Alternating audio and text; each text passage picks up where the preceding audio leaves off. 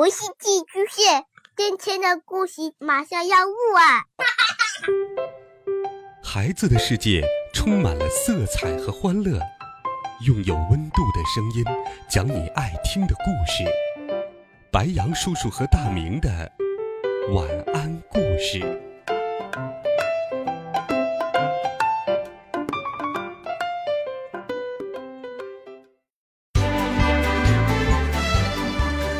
小朋友们、同学们，大家好，欢迎收听白羊叔叔讲故事。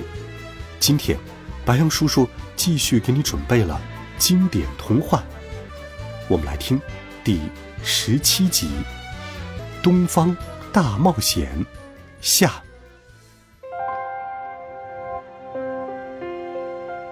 上一集我们讲到，卡梅利多、卡门、小胖墩儿、贝里奥、小凯莉和小尼。被龙卷风裹挟的风筝带到了美丽的东方。在这片神奇又神秘的地方，他们会有什么样的冒险经历呢？几个小伙伴在这片土地上开始了漫长的冒险，寻找回家的路。咩，我害怕。贝里奥牙齿打颤。我们迷路了吗？小凯莉问。没有。卡门回答说：“打起精神来，伙伴们，还有九百九十九天，我们就能到家了。”就在冒险小队上岸准备要穿越竹海时，一个奇怪的轿夫对着他们大声叫嚷：“快躲开！快躲开！我刹不住了！”只见轿子从斜坡上冲了下来，翻了个底儿朝天，一枚异乎寻常的鸡蛋被抛向了空中。鸡蛋，鸡蛋，快抓住鸡蛋！求你们了！困在窖中的母鸡焦急的喊道：“它是皇家保姆，负责孵化尊贵的蛋，里面是即将出生的王子。”卡梅利多冲了下去，但是太晚了，鸡蛋跌跌撞撞的滚进了一个地洞里。皇家保姆的精神快崩溃了。气急败坏的冲着四个轿夫大喊：“你们连路都走不好吗？除了吃还会干什么？”鸡蛋落在了深洞里，用手是很难抓出来的。卡梅利多试了试，洞太深了，我够不到啊！哦，完蛋了！王后对我那么信任，将王子托付给我，可是我却搞砸了。如果失去了继承人，国王一定会砍了我的头的。哦，皇家保姆哭泣道：“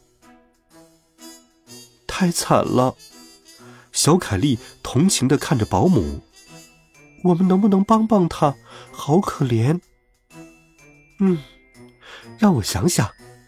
卡门踱着步子思考：“没用的，妹妹，你知道这个洞有多深吗？弄不出来的。”也许卡梅利多是对的，他妹妹虽然充满了想象力，但毕竟还太年轻，而现在遇到的问题又很棘手，需要……我想出办法了！卡门兴奋地跳了起来，大家都瞪大了眼睛看着他。很简单，借助外力，如果你不能找到鸡蛋，就让鸡蛋来找你，明白了吗？像这样，我们将竹子套在一起，接成一根通向瀑布的输水管，一刻都不能耽误。小鸡们和贝里奥以最快的速度搭建起了临时管道。小鸡们屏住了呼吸，心中暗想：这个方法可行吗？卡梅利多站在高处指挥：“注意，我要接水了。”水通过主管道。源源不绝的流入了深洞里，太棒了，成功了！借助地势的坡度和水流的冲击力，卡门的办法奏效了。鸡蛋被水慢慢的抬升了起来。皇家保姆惊呆了，他怎么也没想到鸡蛋会缓缓的从洞里冒出来。哦，孩子们，你们救了王子！喜极而泣的保姆将小鸡们抱在了怀里。我们要赶紧出发了。哦，轿夫，轿夫们都去哪儿了？四个轿夫没有回应，他们肚子痛得满地打滚儿。原来，他们偷吃了贝里奥的奶酪。没有轿夫，我怎么回到王宫呢？助人为乐的小鸡们是不会袖手旁观的。如果你愿意，我们来替代缺席的轿夫吧。”小胖墩儿说。经过几天的长途跋涉，抬着皇家鸡蛋和保姆的轿子终于抵达了王宫。由鸭子组成的卫队夹道欢迎他们。国王迫不及待地跑出来迎接尚未出世的孩子，深情地抚摸。我的宝贝，我的小王子，我太想你了，小家伙。国王听保姆讲述拯救王子的过程，十分感动。卡门小姐，善良的小羊，亲爱的朋友们，你们的功劳和勇敢将会家喻户晓。我希望这个故事成为传奇。然后他命令道。我要赐英雄们一座金山，从脚堆到头。但小鸡们并不需要这么多金子，他们真正渴望的是回到家乡。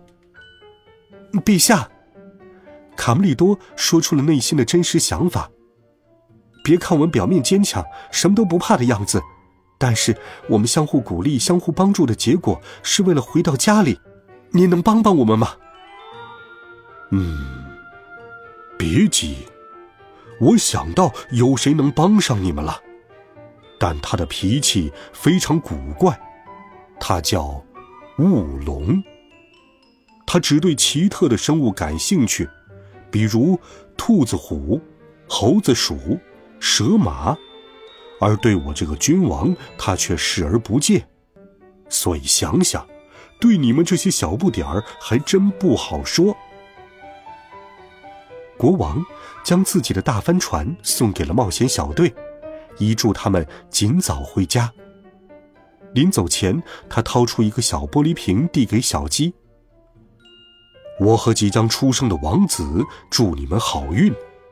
这个瓶中装着非常稀有而珍贵的神秘墨水，一定要择机使用。”日子过得很快。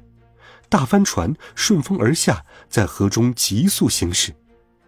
大伙儿都坚守岗位，卡梅利多牢牢掌控着船舵。嘿嘿，哎，起雾了，赶快停船，我们可能会撞上暗礁的。贝里奥突然惊恐的大叫：“小胖墩儿，快抛锚！”卡门见他迟疑，又重复了一遍命令：“雾越来越浓了，快抛锚！听见了吗？”有什么？呃泼墨？我不明白干嘛要泼墨，小胖墩儿嘀咕道：“哦，行了，既然你要求，我就照做，我来泼墨。”说着，他把国王赠送的墨水扔进了大海里。天哪！你怎么把墨水瓶扔了？卡梅利多想制止，但已经来不及了。哦，我又做错了吗？呃，算了，一人做事一人当，我去找回你们的黑墨水。然而。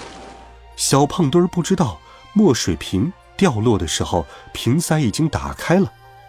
等他一无所获的从水里出来的时候，大家都笑得前仰后合。你笑什么？呃，有什么可笑的？我又做错了什么吗？哼，这身黑色衣服挺适合你的。哼，卡门笑着说道。太惨了，你这是要走暗黑路线吗？卡梅利多笑得弯了腰。哈哈，你看他的脑袋，一脸苦大仇深，太逗了。小凯莉也笑道。墨水把小胖墩儿染成了黑白色，而且还给他染上了耳朵，头上还有鸡冠，看起来就像熊猫鸡。突然，云雾中冒出两根长筷子，将它们夹了起来。一个温柔的声音对小胖墩儿说。熊猫鸡，我还从来没有见过呢。真不错，太精彩了，完美而奇特。小家伙，你从哪儿来？你好，小可爱，我是雾龙，我可以为所有奇特的生物实现愿望，能够遇上你也是有缘。熊猫记，说出你的愿望，我会满足你。小胖墩儿简直受宠若惊，对着雾龙的耳朵说出了自己的愿望，然后他就满怀欣喜的回到了伙伴们身边。怎么样？你对他说了什么愿望？亲一下，亲一下。你说亲一下，你疯了吗？我想念爸爸妈妈的亲吻，所以让我们回到鸡舍吧。雾龙很乐意提供帮助。他让六个小家伙坐进了青花瓷罐中。抓好了，小朋友们，不要害怕。接着，他们以超过声音的速度前行。为了好玩，雾龙绕到了月球转了个圈儿，让小家伙们近距离欣赏了美景。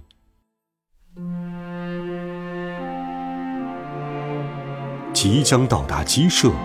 希望本次飞行带给你美好的感受。地面温度二十摄氏度，降落。谢谢你，雾龙！大家一起喊道。卡梅拉第一个看到悬挂在巨大风筝上的孩子们。大伙儿快看，孩子们回来了，他们还活着，还活着！久别重逢，大家紧紧的拥抱在了一起。爸爸妈妈们抚摸着孩子的头，再也不想松开，亲也亲不够。妈妈，是我，小妮。哎呀，你会说话了！大嗓门、鼻涕虫、小六子和小赖皮，差点认不出眼前的小胖墩儿了。你怎么变成这样了？就像…… 我知道，我知道，这个在东方可是大明星。到了晚上，全鸡舍都聚在一起，听他们讲述这次的旅行。这些奇怪的经历，我们的冒险家三天三夜也讲不完。而在遥远的东方，此时医学生们正围绕着贝里奥遗落的奶酪议论纷纷。好奇怪的东西，我们来研究一下它造成腹泻的原因。喂，这位同学，看哪儿呢？上课。不许走神！好了，孩子们，这一集好听的故事，白杨叔叔就给你讲到这里。下一集是不一样的卡梅拉的第十八集，一起期待吧。温暖讲述，为爱发声。我们明天见，晚安，好梦。